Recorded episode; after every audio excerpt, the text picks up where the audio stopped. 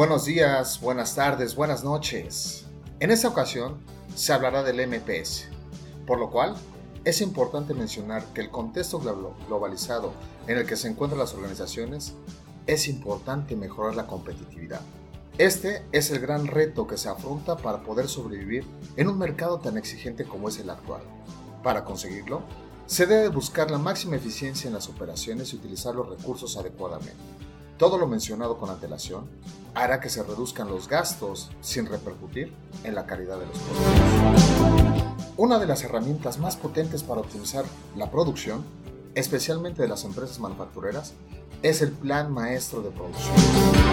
Con ayuda de la tecnología, un plan bien elaborado fija la planificación de cualquier fábrica, señalando qué, cuánto y en qué fecha se va a construir a mediano plazo. Pero te preguntarás, ¿en qué consiste? El Plan Maestro de Producción, conocido como MPS por sus siglas en inglés, Master Production Schedule, o como PMP por su nombre en español, consiste en la planificación a nivel operativo. Se trata de un plan detallado que marca la cantidad de productos terminados que van a ser elaborados, así como el periodo de tiempo para producirlos. El MPS establece el final de cada volumen, de cada producto que se va a elaborar cada semana del periodo establecido, siempre a corto plazo. Se considerarán productos finales aquellos totalmente terminados y listos para ser puestos a la venta. En este sentido, se pueden ofrecer ya al cliente o ponerse en inventario, dependiendo de los intereses de la empresa. Los encargados de las operaciones son los responsables de revisar los pronósticos del mercado, los pedidos que se hayan producido, los niveles de inventario y la información de capacidad para que se puedan desarrollar los planes maestros de producción. El plan maestro de producción indica las cantidades para cada producto que se tienen que elaborar en función de la demanda, teniendo en cuenta las disponibilidades y los pedidos en curso de fabricación. Pero, ¿qué es y para qué sirve el plan maestro de producción? El plan maestro de producción es un plan detallado en el que se establece la cantidad específica y las fechas exactas de fabricación para cada uno de los productos finales que elabora la empresa. Es importante señalar que el horizonte temporal de esta planificación debe ser por lo menos igual a la duración del ciclo de fabricación de los productos existentes. El propósito principal del plan maestro es establecer el calendario de producción para cada tipo de producto elaborado por la empresa.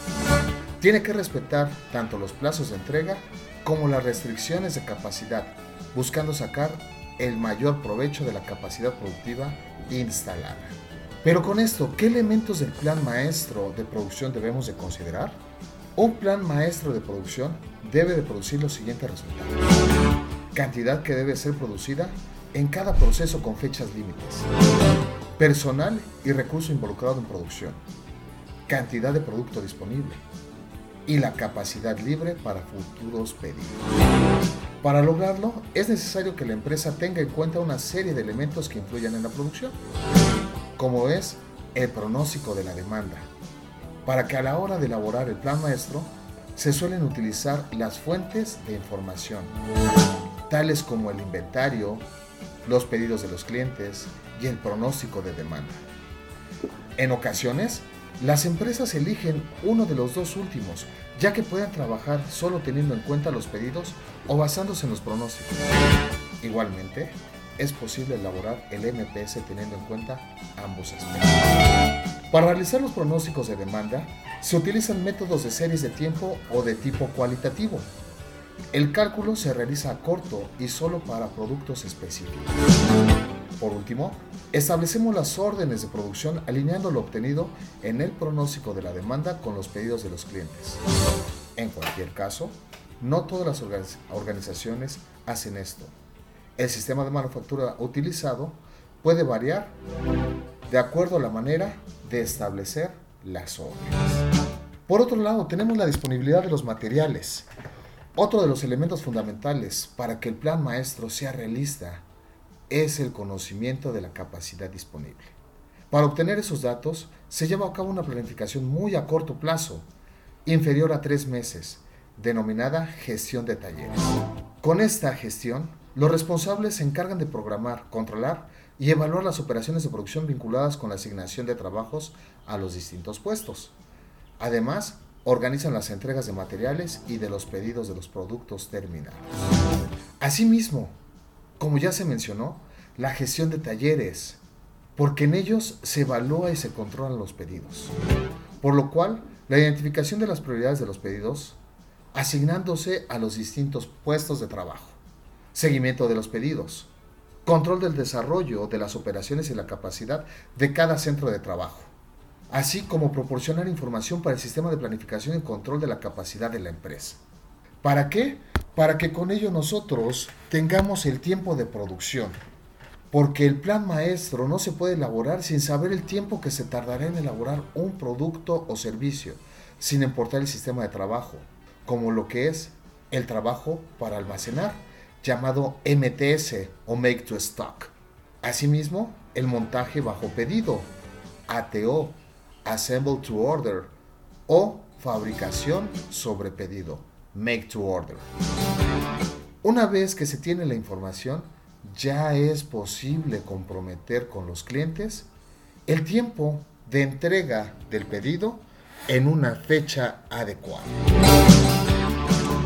Esto nos da como resultado lo que es el horizonte de tiempo, que aparte del tiempo de producción de cada producto, hay una escala temporal relacionada con la elaboración del plan maestro.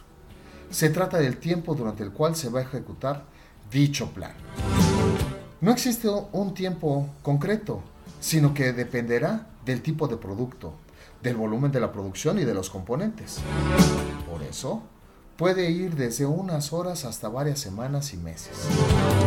Una manera de mantener el control y evitar que este plan no se desarrolle ordenadamente es subdividir el horizonte temporal en tres marcos diferentes. Uno que será el fijo, que es el periodo durante el cual no es posible hacer modificaciones al plan maestro. Otro que será medio fijo, aquel en el cual se pueden hacer cambios a ciertos productos. Y existe otro denominado flexible, en el cual el lapso de tiempo es más alejado, en el cual es posible hacer cualquier modificación a dicha planificación. Pero te preguntarás, ¿cómo hacer un programa maestro de producción? Pues bueno, para realizar una planificación de esa manera, hay que partir de la demanda, ya sea pronosticada o basada en los pedidos de los clientes. Una vez que se tengan esos datos, hay que comenzar a elaborar un plan que se ajuste a lo definido con el plan agregado.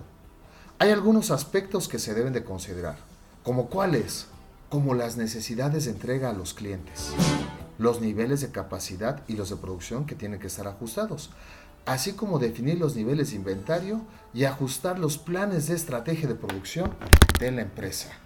Todos estos aspectos deben ajustarse al sistema de manufactura de la empresa.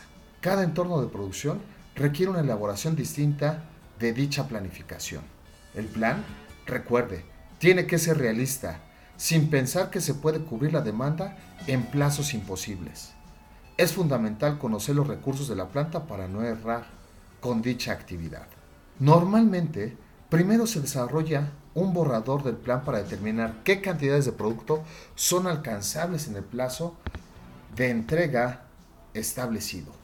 Normalmente, primero se desarrolla el borrador del plan para determinar qué cantidades de productos son alcanzables y con ello será necesario conocer las necesidades de entrega de los clientes y ver cómo ajustar las, los niveles de capacidad con los de producción.